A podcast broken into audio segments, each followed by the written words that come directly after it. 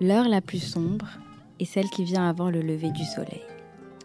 Bienvenue dans notre émission consacrée à la littérature, à la psychologie, votre émission qui s'appelle La psychologie du personnage. Cette émission, vous le savez, euh, on y explore les histoires qui nous inspirent et qui potentiellement peuvent même changer notre vie. Aujourd'hui, je vous propose d'analyser, de, parler de L'alchimiste de Paul Coelho, un conte euh, philosophique qui parle de sagesse et de voyage intérieur. Pour vous résumer, c'est l'histoire de Santiago, un berger espagnol qui part à la recherche de son rêve personnel. Et pour le réaliser, il va décider de suivre son intuition. Il quittera tout pour suivre les signes du monde sans peur et traversera les mers, les pays et les déserts. Santiago décide d'abandonner, on va dire, ce qui a été prédit pour suivre son rêve. De base, lui devait être prêtre, mais il voulait avant tout explorer le monde. Donc il a décidé d'être berger, seul autre métier, on va dire, en Andalousie pour euh, marcher des airs infinis et découvrir la beauté euh, de notre terre. Et pendant ce voyage, disons, pour trouver son rêve personnel, il passera par des moments plus ou moins difficiles où il va essayer de se battre, où il se remettra en question. Mais en quelque sorte, il va aussi euh, trouver de la sagesse et de l'apaisement pendant ce voyage. Et toutes ces leçons de vie, il va les faire grâce à ces nouvelles rencontres, de nouveaux amis, parfois qui seront bien pour lui et parfois qui seront mauvais. Euh, mais avant tout, il découvrira ce qu'est la signification du monde, découvrira l'amour, la vie, la richesse. L'alchimiste est un livre que j'apprécie beaucoup parce que en le terminant, on sait quelque part comment trouver son propre trésor. Alors, si vous êtes prêts aussi à explorer votre cœur et votre esprit, je vous propose de nous rejoindre dans cette aventure avec Assa, ici présente, qui est psychologue et qui te permettra d'y voir un peu plus clair. Bonjour Assa. Bonjour Marielle. Comment vas-tu? Très bien, et toi, ma très chère Marielle. Quelle douce voix, Assa. Mais c'est pour la bonne cause. Hein c'est pour la bonne cause. Et ce livre, sincèrement, je l'ai choisi en pensant à toi. Particulièrement? Oui, parce que je me suis dit, euh, voilà, on a des discussions off, sachez-le, pardon. Et euh, à ça, voilà, c'est toujours une personne qui me permet de voir euh, la vie avec philosophie et du bon œil, disons. Donc, c'est vraiment, je pense, l'esprit aussi de ces livres. Je sais pas mm. qu'est-ce que tu en penses à ça. C'est vrai que la lecture a été très agréablement agréable. Ah, une mm. bonne chose. Euh, beaucoup de piqûres de rappel. Mais ça m'a poussé aussi à aller dans une certaine profondeur euh, de mes propres méthodes de fonctionnement. Hmm, une sorte de reparamétrage ou euh, ouais. de, de, Je me dis être positif, mais pas vraiment. Ce livre, il m'a poussé à aller, aller regarde Est-ce que tu l'es vraiment? Hmm. Est-ce que tu te laisses vraiment aller avec ta légende personnelle? Ça, c'est un mot important dans le livre. La légende personnelle, quelque part, c'est ce qui définit le pourquoi nous sommes sur Terre. Notre, les raisons de notre destin. Le mektoub, il le, dit dans le livre. Oui, parce que dans le livre, il passe un peu, je pense, par le Maroc et de l'Andalousie. Voilà, il, y a, aussi un aspect tolérance dans le livre parce que voilà, il, rencontre différentes cultures et ce qui est beau, je trouve, c'est que malgré les différences culturelles, il y a une sorte d'universalité dans le sens où tous les êtres humains aussi cherchent leur bonheur. Et dans mon résumé, moi, je me dirais que parfois on espère des choses pour soi. Donc on va être dans une forme de contrôle. Et quand on lâche prise, on peut aller peut-être dans une forme d'abandon. On peut avoir l'impression d'abandonner ses objectifs. Hmm. Mais en fait, quand on décide de lâcher prise et qu'on lâche prise concrètement, on peut vivre des choses encore plus merveilleuses que ce qu'on avait défini de base. Tu sais, ça, ça me fait penser à une règle, euh, enfin, à des choses qui se passent assez souvent. Mhm. Par exemple, quand tu sors alors que tu ne voulais pas sortir, ou euh, tu n'avais pas prévu euh, quelque chose et quelque part, ben, si tu l'avais prévu, ça aurait pas été aussi sympa. Et là, comme il y a un peu tu es en attente de rien du tout, et ben tout devient magique, tout devient bien, tout devient euh, super. Et donc tu dis ah j'ai bien fait de sortir, euh, franchement je m'y attendais pas, c'était hyper chouette. Euh. donc c'est se laisser surprendre par l'inattendu. Et c'est ce que j'ai l'impression d'avoir lu, lu et relu dans cette lecture. Et je pense que ça fait du bien parce que là on se dit en vrai dans la vie il n'y a pas de fatalité. Il faut juste un peu faire confiance à la vie. Tout à fait. Et, euh, et j'ai aussi choisi ce livre à ça parce que je sais qu'il y a beaucoup de personnes, euh, surtout maintenant, qui se posent vraiment des questions sur le sens de leur vie euh, et qui éprouvent parfois des difficultés pour réaliser ses rêves et qui se remettent en question, parfois veulent l'abandonner, parfois veulent changer de route. Et, je me suis dit que c'était sûrement aussi un livre qui allait les aider à les apaiser ou peut-être de leur permettre de, trouver leur vrai destin. Et ça me fait penser ah, au fait aussi que ça, ça, ça va dans une certaine radicalité parfois parce qu'on est poussé à nous dire de plus en plus vous êtes maître de votre dessin, vous pouvez le faire, vous pouvez changer les choses, vous pouvez arriver à ce que vous voulez. Euh, tout est possible si vous en donnez les moyens. Donc, dans, on va dire, quelque chose d'assez bienveillant, parfois on va dans des choses un peu radicales. Ah, on va utiliser les termes appropriés, on va être dans quelque chose de euh, d'extrême. D'extrême. Et on va pousser les gens à se sentir mal. On va être dans un schéma de culpabilité, ouais. tu te rends pas compte à quel point ces phrases m'insupportent. Je ne supporte plus d'entendre ces phrases. Et moi, j'aimerais un petit peu faire lien avec euh, ce qu'on appelle, disons, la psychologie positive aujourd'hui. Mhm. Et j'aimerais un peu que tu nous expliques ce que c'est, justement. Ouais. Tu sais, en psychologie, il y a plusieurs disciplines. Tu as la psychologie sociale, la psychologie du travail, la psychologie du sport. Et tu en as une autre qui s'appelle la psychologie euh, positive. D'accord? Cette psychologie positive, elle va clairement s'intéresser à la façon dont on va euh, se conditionner pour ressentir cet état de bonheur. C'est cet état où on peut se sentir heureux, mmh optimisé, ressentir ce bien-être général. D'accord? Et ça dans les différents domaines de sa vie, que ce soit sur l'aspect professionnel, personnel, familial, euh, sur les projets aussi qui peuvent être euh, sentimentaux, dans mmh le rapport à soi-même, dans le rapport à l'autre. Je te parle énormément et très souvent du rapport à soi. C'est très important. Et euh, elle s'intéresse aussi aux causes et à la manière dont certaines personnes peuvent surmonter euh, certaines difficultés dans la vie. Mmh tu vois? Elle va aussi euh, les accompagner avec cette vision qui existe en soi qui est possible, hein. cette vision positive en soi qui existe et qui peut être euh, utile pour surmonter ces problématiques. Donc en résumé, c'est euh, une euh, pratique psychologique quotidienne, voilà, qui permet, qui est surtout utilisée pour, on va dire, nous mettre en condition mhm. pour dépasser des difficultés, donc voir les choses d'un autre œil, ou pour d'avoir, enfin, nous permet d'avoir les conditions pour être euh, bien et heureux dans la vie. Tout à fait, avec mm. ce qu'on a. Et aussi, pour aller plus loin, elle va permettre euh, de favoriser l'épanouissement et l'accomplissement du sujet en question. Mm-hmm. D'accord? Oui. Euh, dans un groupe ou en individu. En individuel. Mm. D'accord? Elle étudie en tout cas le fonctionnement qui détermine cet état de bien-être. D'accord. Et aussi, les gens ont souvent tendance à confondre la psychologie positive et la pensée positive. C'est deux choses totalement différentes. Ah, ça, c'est intéressant. C'est différent. Tu sais pourquoi? Parce que la psychologie positive a été reconnue et développée par des euh, psychologues, euh, des grands psychologues hein, français, mhm. américains. il y a eu des études qui ont été euh, amenées pour vraiment nous permettre de palper, de considérer l'effet sur le sujet. Contrairement à la pensée positive qui n'a pas été euh, concrètement. Euh, Alors moi, je peux te dire d'avance, je suis sûre il y a une confusion euh, enfin, majeure entre la psychologie positive et la pensée positive. La psychologie positive, on peut l'inclure dans l'éducation.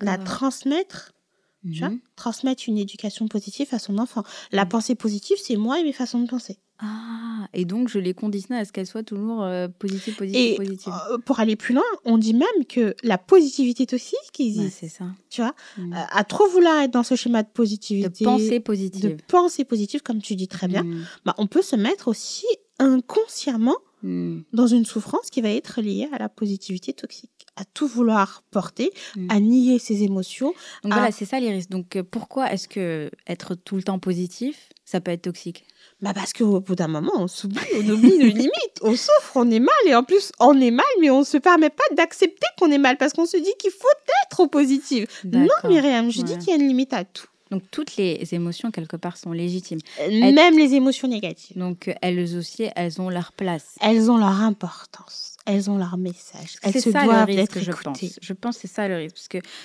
enfin voilà, euh, on entend toujours non, mais sois positif, mais tout se dépasse et machin. Enfin, c'est- là, on arrive aujourd'hui, enfin, à des gens voilà qui essaient de d'expliquer que la réalité de la vie est faite de haut et de bas. euh, sinon, euh, voilà, c'est le schéma classique de la vie. Et Mm. donc, il faut aussi considérer les bons comme les mauvais moments, les bonnes émotions. Enfin, pas les bonnes. Je sais que t'aimes pas ce, ce terme-là. Les émotions agréables et les moins agréables. Voilà. Trouvons les Heureusement qu'on a, on a une professionnelle ici pour pas dire n'importe quoi. En tout cas, il faut comprendre que la psychologie positive, elle se ressent sur les expériences subjectives, donc les émotions positives, négatives, le bonheur, le bien-être et même euh, le mal-être. hein, D'accord? Mhm. Et aussi cette capacité de résilience, les traits de personnalité positifs et les valeurs positives qu'on véhicule dans la société par nos propres comportements. Et, et en parlant de société, justement, euh, enfin, comme tu dois très bien le savoir, il y a une tendance magistrale du développement personnel et de la pensée positive qu'on peut considérer euh, mal considérée comme étant de la psychologie positive parce que tu viens de nous l'expliquer. Et moi, j'aimerais vraiment connaître ton avis dessus parce que voilà, moi, je vois qu'il y a de plus en plus de personnes qui y sont sensibles et il y a aussi il y a plus de plus de personnes qui se disent spécialistes de la question. Donc j'aimerais un petit peu que tu nous donnes ton avis et surtout que, enfin, si c'est quelque chose d'intéressant, comment se faire bien accompagner et, et pas, euh, voilà, euh, être alpagué par toute personne qui se dit euh, coach de vie, coach de développement personnel et qui un peu nous met la pression pour nous dire qu'on est capable de tout. Mais parfois, euh, pe- peut-être, mais parfois peut-être c'est pas la bonne chose pour nous. Donc voilà, on tire sur les mauvaises cordes. Donc j'aimerais sincèrement avoir ton avis sur cette tendance actuelle. De prime abord, j'aurais envie de dire que j'encourage la pratique de coach, de coaching. D'accord Pour du développement personnel. Euh, On peut être coach sans pour autant faire du développement personnel parce qu'aujourd'hui, il existe des coachs qui sont spécialisés en tout. Mm, oui, c'est ça le Tu problème. vois Je ne suis pas en train de me moquer. Je ne suis pas non plus en train d'envoyer des flèches. Quand tu sais pas comment on appelle ça, là, les, les, les, les Ouais. balles perdues, bref. ouais. Euh, Ah, je donnerai mon avis après. en off, tu Ouais. peux te permettre. non, là, non, j'ai assumé, mais je te laisse terminer. Il faut savoir que le développement personnel, à la base, euh, est une démarche globale qui pousse à la réflexion, d'accord, de soi, euh, de la manière dont on peut se valoriser, de son propre potentiel et de ses objectifs à atteindre concrètement. Donc, c'est je suis bien, mais comment je peux faire pour aller encore mieux? Je sais pas si tu vois, Mais il y a quand même la condition d'aller bien. C'est dans ce que tu dis. Et mais, d'être conscient. mais bien sûr, Marianne. Ok, ouais. un- un- un- le développement personnel Mm. n'est en aucun cas euh, recommandé pour soigner une blessure, un traumatisme même, ou un trouble psychologique, ou une déficience, ou autre. Non. Mhm. Non. Donc tu me dis qu'un coach en développement ou un coach, c'est une, une sorte de, euh, de- d'améliorateur d'une condition qui est déjà bien Existante. existante. Palpable. Alors que si on sent qu'on a euh, une douleur d'ordre euh, peut-être psychologique, eh ben, les meilleures personnes vers qui se diriger, c'est des thérapeutes, Tout à des fait. psychologues ou euh, des psychiatres Tout en à fonction fait. de notre besoin. Et elle est là, l'amalgame, parce que les gens ont compris que les coachs pouvaient accompagner sur cet aspect. Mm. Donc, par fainéantise ou par manque d'information, Ouais. ou aussi par forme de manipulation, Parce qu'ils sont C'est un marché. hein. beaucoup manipulés, Mm. bah, on pense que les coachs aujourd'hui peuvent être amenés à tout prendre en charge. c'est le discours malheureusement des coachs. C'est pour ça que je parle de manipulation, Mm. d'accord? Mm. Euh, De marketing, hein, le marketing, euh, la, la communication, tout ça, c'est euh, c'est de la manipulation, tu vois. Donc, euh, il est important de comprendre que le développement personnel n'a pas pour objet de soigner les blessures. C'est pas une thérapie. C'est pas une thérapie. On, on peut dire que c'est une thérapie parce qu'il est classifié dans les thérapies brèves. Bref. Bref. Voilà, ça c'est un mot important. Une thérapie, bref. Et moi, pour moi, le, le pilier euh, du développement personnel, c'est la confiance en soi, Mm. en ses fondamentaux, hein, qui, qui, qui vont être englobés par la connaissance de soi, l'estime de soi, le pardon de soi-même et encore, et euh, surtout l'affirmation de soi. Donc, il va m'aider à atteindre un pilier. Donc, c'est ce Hmm. coaching va être utile pour m'aider à avancer plus vite ou mieux dans ma vie. D'accord? Tout ce qui va être intérieur Mm. va être euh, en lien avec un sujet qui est en demande de soins. Et, à partir du moment où on est en demande de soins, Myriam, Ouais. là, faut voir un professionnel de la santé mentale. Et moi, j'aimerais bien te poser une question sur ton quotidien de psychologue. Est-ce que tu as des personnes qui euh, voilà, te disent euh, qu'ils ont une, euh, une expérience avec un coach en développement personnel qui Bien a- sûr, et que ça c'est Donc, quels sont les risques d'un mauvais accompagnement? Il y a deux choses. Ça peut parfois très bien se passer. Il faut savoir qu'aujourd'hui, de plus en plus de psychologues Oui. vont pratiquer leur pratique de psy, leur exercice de psychologie, de psychothérapie, euh, Mm. euh, etc. Et vont allier, donc associer ça à du coaching. Par exemple, on peut trouver une psychologue coach, psychothérapeute coach. Mhm. C'est possible parce que on a compris que les deux peuvent s'assembler. Ils ne sont pas faits pour aller l'un contre l'autre. Ils sont faits pour Là, je fais ça. confiance en vrai à ça. Hein? Tu me dis, euh, je suis psychologue coach, moi, je te fais confiance. Mhm. Si parce que je me dis, bon, eh, eh, au fait, la psychologie d'un individu, c'est quelque chose quand même d'assez fragile. Et, et quand on s'expose à, à une personne qu'on estime avoir une expertise, Mhm. eh ben, tu sais, on est très ouvert à certaines recommandations, certaines manières de voir les choses, certaines approches. certaines approches. Par exemple, moi, je me dis, si je pars euh, voir euh, un expert d'un domaine, il y a une sorte de, bah, je, je vais suivre ses recommandations parce qu'il sait de quoi il parle. Bien sûr. Et mais si je vais, voilà, c'est une personne, quelqu'un qui a une formation de psychologie, je me dis, ça me rassure. Ça rassure parce que c'est des cursus qui se font à l'université. Voilà. Le sujet a été approfondi. Voilà. On est parti euh, pas dans quelque chose de, de uni... Voilà, on n'est pas dans une- un apprentissage qui est universel.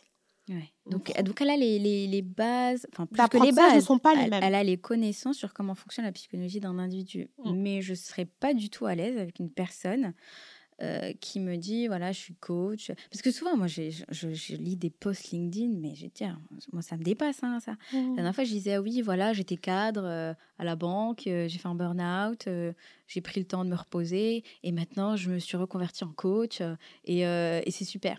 Mais moi, je me dis, attends. Mais les gens adorent ça, Ah non, non, mais je me dis, wow, t'es passé par un burn-out, que tu vas me coacher moi En vrai? genre- Mais les gens adorent ça, Myriam. Et c'est ce qu'on nous recommande de vendre nos... Mais ça, notre propre histoire de storytelling. souffrance. Ça, c'est le storytelling. C'est parce que tu te retrouves dans la surface de quelqu'un, mais quelqu'un qui est passé par un burn-out, euh, c'est très bien. Et je suis contente pour elle qu'elle ait dépassé. Mais pour moi, euh, je ne fais pas confiance. Un burn-out, c'est grave. Pour moi, c'est. Euh, il faut aller voir un thérapeute, il faut, faut- il y a plein de choses à faire quand on fait un burn-out, des médecins, il faut être suivi, enfin, ça, ça peut être destructeur dans Une vie. prise en charge me dis pas que maintenant tu es coach et que tu habites dans le sud de la France, tu as des lavandes dans ton jardin. et je te... Moi, tu vois, ce genre d'expérience, ça m'énerve parce que je me dis, c'est très grave. Au fait, on joue sur la psychologie des, des gens, c'est leur moteur dans la vie. Et les gens, ils sont extrêmement sensibles. Tout le monde a envie d'être heureux, tout le monde a envie d'être. Tu sais, tout le monde cherche la solution miracle. Ah ouais, je vais avoir cette méthode, tu sais, comme le Miracle Morning. Tous les jours, tu travailles à 4 heures du matin. Mais en vrai, c'est pas fait pour tout le monde, déjà, Non. de une. Et tu vois, on te donne des solutions miracles. Tu vas être la meilleure version de toi-même. Mais si tu veux quelque chose, eh ben, faut travailler pour. Je suis désolée, il y a une réalité sociale, il y a une réalité économique, il y a une réalité d'opportunité, il y a une réalité psychologique. Donc, tu peux pas juste me dire. Et après, le revers, c'est moi tout seul qui le prends. Tout à Ça fait. veut dire que si j'ai échoué, c'est pour ma pomme. Je, je fais quoi? Et dans toute initiative, il y a énormément d'échecs. On parle d'entrepreneuriat, de machin, en fait, de l'entrepreneuriat. Après, on donne les chiffres. Il y a que trois entreprises sur je sais pas combien qui fonctionnent. Et comment on gère l'échec, en fait? C'est ça qui est difficile. Mais peut-être ça sera notre deuxième question. hein, ça. tu vois, j'aimerais te lire un passage du livre Mhm. où Santiago voilà, décide de, de quitter euh, l'Andalousie et euh, prend le bateau pour aller euh, au Maroc parce que son, on va dire son trésor est au pied des pyramides. Donc il est obligé de passer par le Maroc, de traverser le Maghreb pour aller en Égypte. Et dans cette première étape, donc d'une part, il se débarrasse, euh, il vend ses brebis euh, auxquelles il était très attaché. Et en arrivant au Maroc, donc il a cette, euh, cet argent en poche. Mais malheureusement, il se fait voler. Ouais, le pauvre. Par une personne. Et, et j'aimerais vraiment te lire ce, ce passage pour qu'on puisse le commenter ensemble. Le soleil de même disparut. Le jeune homme le regarda pendant un long moment, jusqu'à ce qu'il fût caché derrière les maisons blanches qui entouraient la place. Il songea que lorsque ce même soleil s'était levé ce matin-là, il se trouvait, lui, sur un autre continent. Il était berger, possédait 60 moutons et avait rendez-vous avec une jeune fille. Le matin, il savait tout ce qui devait arriver, tandis qu'il marcherait à travers la campagne. Et pourtant, maintenant que le soleil se couchait, il se trouvait dans un pays différent, étranger, où il ne pouvait même pas comprendre la langue que les gens parlaient. Il n'était plus berger, et il n'avait plus rien à lui, pas même l'argent nécessaire pour revenir sur ses pas et tout recommencer. Tout cela entre le lever et le coucher du même soleil, se dit-il, et il s'apitoya sur lui-même en pensant que parfois les choses changent dans la vie en l'espace d'un simple cri, avant même qu'on ait le temps de s'habituer à ces choses. Il avait honte de pleurer. Jamais il n'avait pleuré devant ses propres brebis. Mais la place du marché était vide, et il était loin de sa patrie. Il pleura, il pleura parce que Dieu était injuste, et qu'il récompensait de cette façon les gens qui croyaient à leurs propres rêves. Quand j'étais avec mes moutons, j'étais heureux, et je faisais partager mon bonheur tout alentour. Les gens me voyaient arriver et m'accueillaient bien. Maintenant je suis triste et malheureux. Que vais-je faire? Je vais être plus amer et n'aurai plus confiance en personne parce qu'une personne m'a trahi. Je vais haïr tous ceux qui ont trouvé des trésors cachés parce que je n'ai pas trouvé le mien. Et je vais continuellement chercher à conserver le peu que j'ai parce que je suis trop petit pour embrasser le monde. Il ouvrit sa besace pour voir ce qu'il y avait dedans. Peut-être restait-il encore un morceau de sandwich qu'il avait mangé à bord du bateau mais il ne trouva que le gros livre, le manteau et les deux pierres que le vieil homme lui avait données. À la vue de ces pierres, il, éprouva un sentiment de grand réconfort. Il avait échangé six brebis contre deux pierres précieuses provenant d'un pectoral en or. Il pouvait les vendre et acquérir ainsi son billet de retour. Je serai désormais plus malin, pensa-t-il, tout en retirant les deux pierres de sa besace pour les cacher au fond de sa poche. C'est ici un port, et la seule chose vraie que ce type lui eût dite était bien celle-ci, un port et toujours plein de voleurs. Maintenant, il comprenait enfin les efforts désespérés du patron dans le café. Il essayait de lui dire de ne pas se fier à cet homme. Je suis comme tous les autres. Je vois le monde comme je souhaiterais que les choses se produisent, et non comme elles se produisent réellement. Et ça, c'est reconnu en psychologie. Donc un passage justement, euh, et, je veux préciser que ce passage était au début du livre. Donc, on n'est pas à la fin, on est au début. Et dès le début, voilà, il y a des difficultés, des difficultés majeures euh, dans son rêve et aussi une sensation d'avoir tout perdu du jour au lendemain, très rapidement, d'être démuni et d'avoir de la rancœur, de la haine, de, la, colère. Tout à fait. Après, euh, je pense que ce personnage, il a une sorte de résilience rapide. Parce que bon, euh, il a tout perdu, mais il a deux pierres dans sa besace et allez, on repart. regarde déjà sa base de vie anciennement. Hmm. Hein? Oui, c'est vrai. C'est quelqu'un qui vivait avec très peu de moyens, qui était vraiment dans un mode de vie de lâcher prise, qui, qui était avec ses 60 moutons, qui vagabondait de commune en commune. C'est ça. Tu vois? il, il, avait... déjà inconsciemment intégré, je pense, cette vie en mode psychologie positive. Il avait, il s'était détaché très vite, je pense, du regard des autres. Du regard des autres, mais aussi du matériel. Et il y a une citation d'ailleurs dans le livre qui parle du regard des autres et du jugement des autres sur mhm. notre manière de vivre que j'aimerais te lire et qui dit Lorsqu'on voit toujours les mêmes personnes, on en vient à considérer qu'elles font partie de notre vie. Et alors, puisqu'elles font partie de notre vie, elles finissent par vouloir transformer notre vie. Et si nous ne sommes pas telles qu'elles souhaiteraient nous voir, les voilà mécontentes. Car tout le monde croit savoir exactement comment nous devrions vivre. Et, ça, ça, j'ai trouvé ça très intéressant parce que on est entouré souvent de personnes qui nous donnent mille et un conseils par rapport mais à des gens très proches, membres de famille, conjoints, conjointes. Et, quelque part, il y a de la bienveillance dans tout ça. Je pense. mais une bienveillance qui peut très vite se transformer en toxicité parce que quand on est dans une relation et qu'on tend à transformer l'autre, on n'est plus dans une démarche de bienveillance. Voilà pourquoi je fais ce podcast avec une psychologue. Pour avoir des réponses claires et efficaces. Mais voilà, je, voulais voilà, que pour les personnes qui nous écoutent, que voilà, malgré cette bienveillance, faut faut savoir un peu où sont nos limites. Et, tout à fait. Et ça part, euh, c'est tout un, un voyage personnel. Avec soi-même. Voilà, mm. on arrive un peu à jauger quel conseil sera pertinent de celui qui le sera moins et de ne pas céder, on va dire, à la pression parfois, bien que venant d'un parent très très proche. Hein. euh, on a une injonction en soi qui n'est pas du tout en accord avec euh, ce qu'on est euh, dans le fond de notre être. Le rapport à soi. Voilà. Et donc, par rapport à, à l'étape que Santiago a passée, voilà, il a tout perdu. J'aimerais vraiment avoir ton analyse et surtout tes conseils. Par exemple, s'il y a une personne qui vient euh, te voir dans une situation, on va dire, de difficulté émotionnelle, voire de désespoir, d'échec, qu'est-ce que tu lui conseillerais justement pour essayer de dépasser ces obstacles et, et, et voilà, de ne pas euh, en faire une finalité, une fatalité? Euh, la première étape déjà que, que je vais mettre en place en consultation, ça va être bien évidemment d'accueillir mon patient, euh, d'essayer de situer euh, son état émotionnel pour me permettre de mesurer la gravité de son état. Euh, par rapport à ça, essayer d'identifier l'élément déclencheur ou les éléments déclencheurs, parce que parfois le sujet se concentre sur un élément déclencheur, mais l'élément déclencheur, il est déjà là depuis bien longtemps Ah, euh, qu'il le perçoit. ça, c'est la cerise sur le gâteau. voilà, lui, il a parlé de ça, mais en fait, il y a un truc en fait au fond qui est caché bien longtemps depuis C'est pour ça que vous êtes là et c'était comment euh, votre enfance? Mais oui, cette psychanalyse, elle a, elle a vraiment toute sa place parce qu'il y a plein de choses qui se créent dans l'enfance. Ah oui. Et parfois, il y a beaucoup de blessures qui restent et à l'âge adulte, un élément euh, traumatique va juste venir euh, ressortir euh, tout le Hmm. truc de l'iceberg. Quelque quoi, chose d'enfoui euh, depuis l'enfance. Bien sûr. Donc du coup, voilà, je pense que c'est super important de mesurer euh, là où, où en est concrètement le patient. Et l'objectif va pas d'être lui dire oui, mais lâche prise, abandonne, etc. Pensée positive. Euh, non, pas tout de suite. Et je pense que c'est même un risque de faire ça. Parce qu'en faisant ça, on peut encore plus blesser le sujet, plus l'accompagner à comprendre que ben, c'est lui qui a fait le mauvais choix, l'accompagner à culpabiliser. Et c'est pas du tout mon but. Donc, du coup, l'idée, ça va être de mesurer.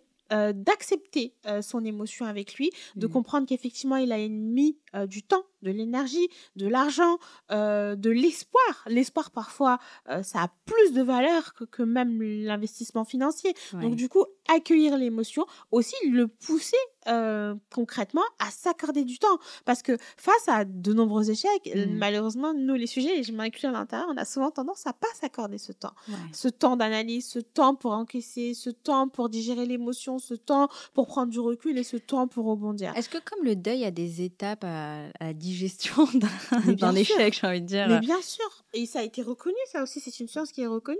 Ouais. euh, dans le deuil, qui est un processus hein, essentiel face à la perte d'un être cher ou même euh, de quelque chose qui nous est cher matériellement. Mhm. Euh, Il y a différentes étapes hein, qui vont passer par l'état de choc, euh, l'état de dépression, l'état d'acceptation qui peuvent être variables d'un sujet à un autre. On va pas tous les vivre de manière linéaire, mais la prise de conscience, etc., vont être des choses qui vont être très linéaires d'un sujet à un autre. Donc oui, il y a des étapes.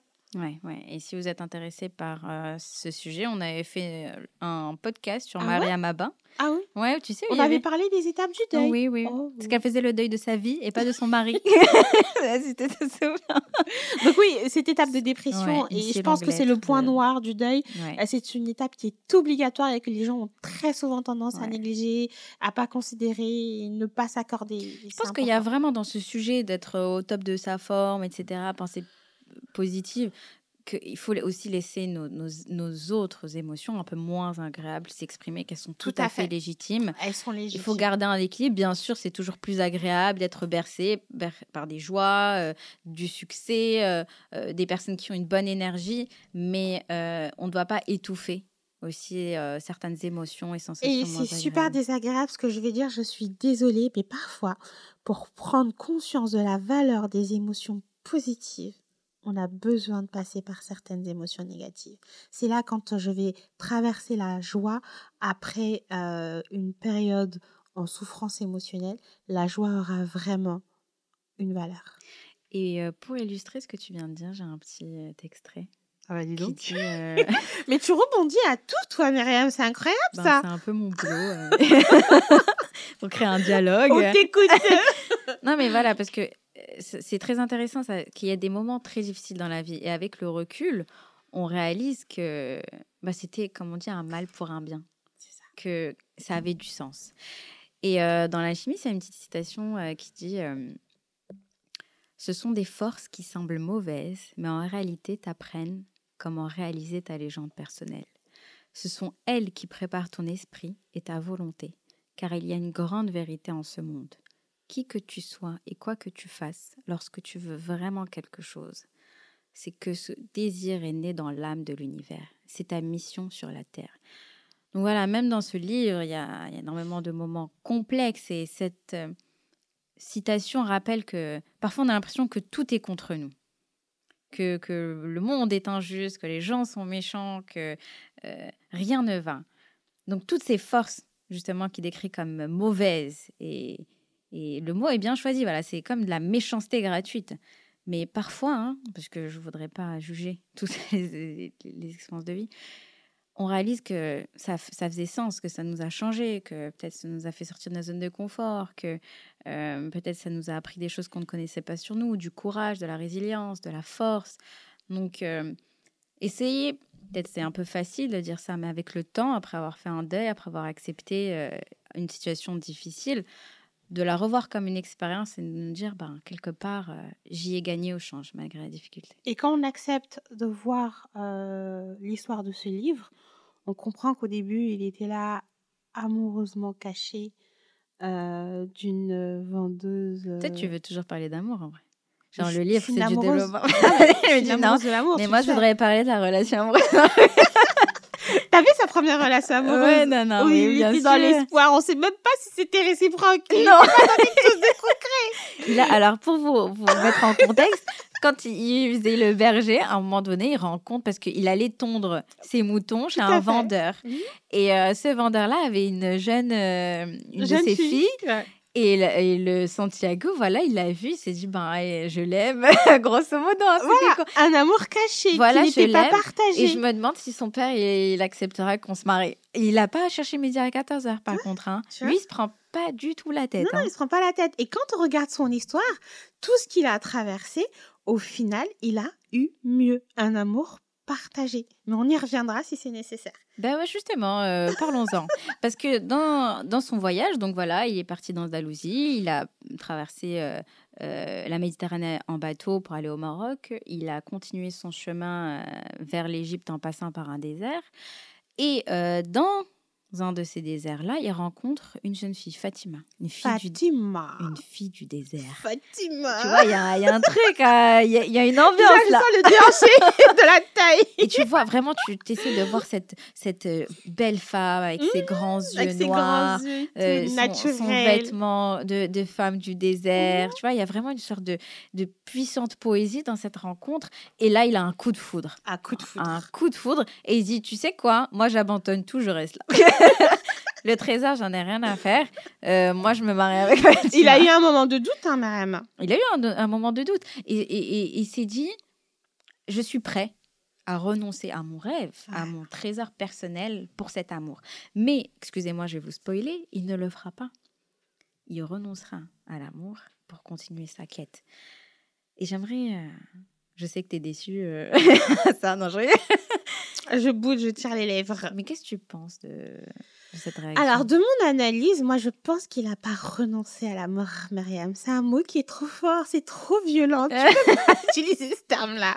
Il n'a pas renoncé à la mort. Mais justement, c'est grâce à ma prise de recul que je me permets d'observer qu'il n'a pas renoncé à l'amour. Hmm. Parce que dès l'heure où il a mis la main sur ce fameux trésor, ouais. dans le vent Qu'est-ce qu'il a fait? Il Les a envoyé. Dire, mais elles ont lu quelle version mais concrètement, quand il a eu son trésor, qu'est-ce qu'il a fait? Il a envoyé un baiser dans le vent mm. avec le langage du monde mm. dirigé vers Fatima. Mm. Et son premier objectif après avoir saisi ce trésor, c'était de la retrouver. Donc, il a juste euh, fait les choses par ordre de priorité. Et c'est ce qu'on attend de soi en psychologie positive, ne pas euh, se demander de tout faire à tout moment euh, pour éviter justement de se surcharger. Ce qu'il a fait, c'est qu'il a géré les choses par ordre de priorité. Donc la priorité, par exemple, parce qu'il y a beaucoup de personnes hein, qui ont des coups de foudre, des mmh relations très intenses, ou juste voilà qui, qui sont tombées amoureuses.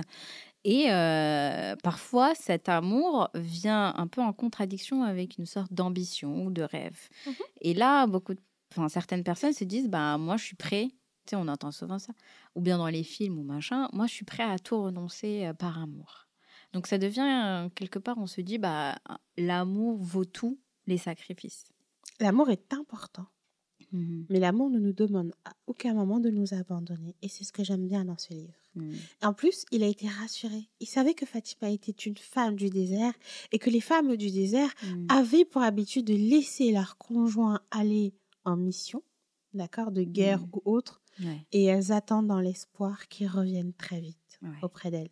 Donc, il était aussi rassuré vis-à-vis de ça. Je pense que s'il aurait su que Mhm. Fatima était une femme comme euh, le vendeur de... De mouton euh, de mouton, chez de qui il allait tondre le... le, le marchand de laine. Voilà, le marchand de laine, chez Mhm. qui il allait tondre ses moutons. Ouais. Je pense que la démarche n'aurait pas été la même. Mais Mm. comme là, il savait que Fatima et lui étaient un amour partagé, il a communiqué avec elle. Lors de son départ, c'est la première personne qu'il est parti voir pour lui parler de ses départs. Il savait qu'il allait revenir, qu'il allait la retrouver et qu'il allait pouvoir vivre cet amour pleinement, sans avoir cette culpabilité de je ne suis pas allé au bout de ma légende. Pour Mhm. moi, il a fait les choses comme elles devaient être faites. Il y a une citation dans un livre qui dit L'amour, en aucun cas, n'empêche un homme de suivre sa légende personnelle. Tout à fait. Quand cela arrive, c'est que ce n'était pas un véritable amour, celui qui parle le langage du monde. Donc ça veut dire quelque part que l'amour, le véritable, n'est jamais en contradiction avec notre réelle envie de nous concrétiser. J'ai envie de dire. Qu'est-ce que t'en penses? Je suis d'accord avec ça. Et si euh, cette réalisation de soi peut être mise en attente pour vivre cet amour, c'est Mm. que soit cette légende de soi n'était pas réellement une véritable légende, Ouais. Ou soit que cet amour est un amour toxique, qu'on est en train de se perdre dans cette relation. Oh, l'amour toxique, ça, ça doit être un bon sujet de podcast. C'est un très bon sujet, On peut en parler.